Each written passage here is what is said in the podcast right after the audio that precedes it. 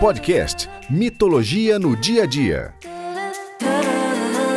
Episódio 3 Hermes. Comunique-se ou estrumbique-se. Bem-vindos ao podcast Mitologia no Dia a Dia. Em nosso terceiro episódio, nós vamos viajar com Hermes ou Mercúrio, o deus que é a própria viagem, o guia, o líder.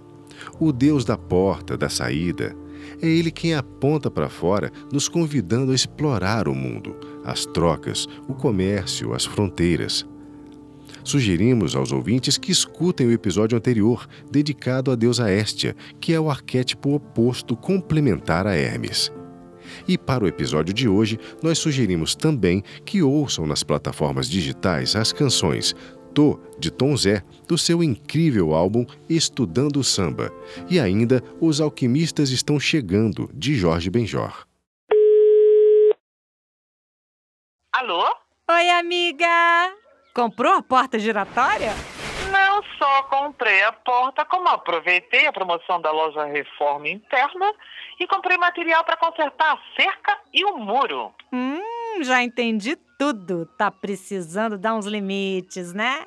Ai, menina, a porta giratória me deu vertigem, eu tô tontinha. A Estia de dentro de casa, que a gente conversou aquele dia, tá louca pra ir pra fora. Bom, aí seria Hermes. Afinal, o que se organiza dentro, em algum momento vai ter que ser levado para fora. E o fora, amiga, é Hermes.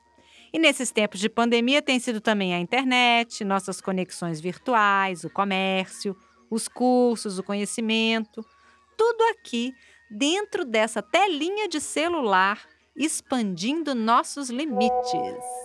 Nossa, e essa comunicação incessante que não para de apitar o tempo todo é mensagem de WhatsApp chegando toda hora. Você já pensou em colocar seus cursos na internet? Ah, já pensei sim. Preciso estudar um jeito bem legal de fazer isso, porque as pessoas estão muito com o pé atrás, sabe? Tá tendo muito golpe de internet. O que também tem tudo a ver com Hermes. Mas como assim? Ué, tem Deus golpista? Isso que é maravilhoso na mitologia grega. Todo deus tem seu lado luminoso e seu lado sombrio, ué. Desde o seu nascimento, Hermes provou que era um ladrão engenhoso e um mentiroso convincente. Por isso, é crucial para o seu desenvolvimento que ele aprenda a respeitar os bens de outras pessoas, os seus sentimentos e os seus direitos, e não simplesmente se apoderar do que gosta. Precisa, portanto, aprender a respeitar limites e a ter a noção do que é certo e errado. Do contrário, vai agir por impulso, concentrando sua mente inventiva em obter o que ele quer.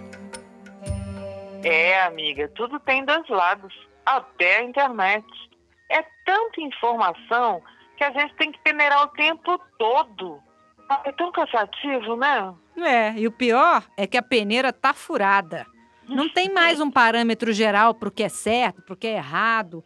A gente tem que definir isso o tempo inteiro. Nossa, os limites estão muito borrados. Tá certa você de fazer sua cerca. Ai, fala mais, Hermes. Eu adoro te ouvir. Bom, para mim é um dos deuses mais complexos, super paradoxal. Para você ter uma ideia, ele é o deus do ganho, mas também é o deus da perda. Porque toda vez que há um ganho, há também uma perda. É preciso aceitar o risco, correr o risco. Isso é Hermes, amiga. Gente, se tem uma palavra boa para esses últimos dois anos, é risco, né, amiga? Ai, todo mundo, querendo ou não, teve que sair da sua zona de conforto. Com certeza. Lembrei até de uma musiquinha que eu ouvi esses dias. Não me empurra que eu tô na beira. Tô tentando não fazer doideira. Ai, gente. Mas o que eu acho mais bonito de Hermes é que ele é o deus da viagem. A viagem como um espaço de experiência mesmo, sabe? A viagem de ler um livro, de assistir um filme. A viagem que nos leva para uma outra percepção. A viagem é o próprio percurso e é também a casa dele no percurso. Sei. Tipo um trailer, né? é, tipo motorhome. A casa de Estia, lembra? A casa de Hestia em movimento, porque o centro já está interiorizado em Hermes. A casa dele é a própria viagem. É tipo a tartaruga mesmo, que é o símbolo dele. Ah, lembrei de outra musiquinha. Ela sempre come alface, é a minha tartaruga. Devagar, devagarinho, ela vai em seu caminho. Menina, esse repertório infantil vem de onde? Ai, menina, é a filha do vizinho, uma fofinha que vem aqui fica cantando essas musiquinhas pra mim. Gruda na cabeça, sabe? Peraí, amiga. Eu não entendi direito essa tartaruga nessa história, não. Aff, mais mensagem? Que excesso de comunicação. Ah, é a vida do podcast com a voz sensual que eu adoro. Vamos ouvir? No dia em que Hermes nasceu, ainda pequenininho, ele, danado, fugiu pela fechadura da porta do seu quarto para fazer uma travessura. Ele roubou e escondeu os bois do seu irmão Apolo. Apolo bem que desconfiou do pequeno irmão e foi logo reclamar com Maia, a deusa da ilusão, mãe de Hermes. Ela então foi ao quarto do filho e o viu no berço com uma carinha fofa, um bebezinho que não fez nada de errado. Mesmo assim, conhecendo o filho que tinha, ela perguntou se ele havia roubado os bois. Ele garante que não. E fica no berço, deitadinho ali, com as mãos e perninhas para fora, mas o corpinho recolhido, como uma tartaruga. Assim, a tartaruga marca a capacidade que temos de nos proteger dentro daquilo que somos. E agora, uma palavra de nossos apoiadores. Agência Mercúrio contrata revisor de textos para postagens em redes sociais. Remuneração: 2 mil likes mais benefício da dúvida. Ligue para 7070. Se não der, 70 de novo. Ou então 60 e espera. Tá vendo? Hermes mente que nem sente. Daí chamarem ele de embusteiro, trapaceiro. Você sabia que a expressão hermeticamente fechado vem de Hermes? Ah, hermeticamente fechado só me lembra propaganda de Tupperware. é isso, é. A palavra hermético fala de um recipiente bem fechado, sem entrada para o ar. Vem da alquimia, que era uma ciência mística bem secreta. Ai, pois eu queria estar hermeticamente fechada, tipo um Tupperware com esse locutor. A alquimia foi uma prática de caráter místico que floresceu durante a Idade Média, reunindo ciência, arte e magia. Os alquimistas buscavam a pedra filosofal, capaz de transformar todo e qualquer metal em ouro, e o elixir da longa vida, uma bebida capaz de proporcionar a cura dos males do corpo e a imortalidade. Na alquimia, Hermes, conhecido por Mercúrio, era o espírito oculto na matéria, o símbolo que unia os opostos. Nossa, Hermes é complexo mesmo. E não se esgota aí. Ainda tem muitas outras facetas dele. Por exemplo, Hermes é o guia, o guia das almas. Um guia atrapalhado, que faz a gente se perder, que explica confundindo. Ah, não, amiga, eu lembrei de outra música. Peraí, uma música do Tom Zé. Eu tô te explicando pra te confundir. Eu tô te confundindo é pra te esclarecer. Tô iluminado pra poder cegar. Tô ficando cego pra poder guiar. Essa podia ser a melô de Hermes. Ele guia desguiando, desnorteando. Ele é do engano, mostra o caminho e não mostra o caminho.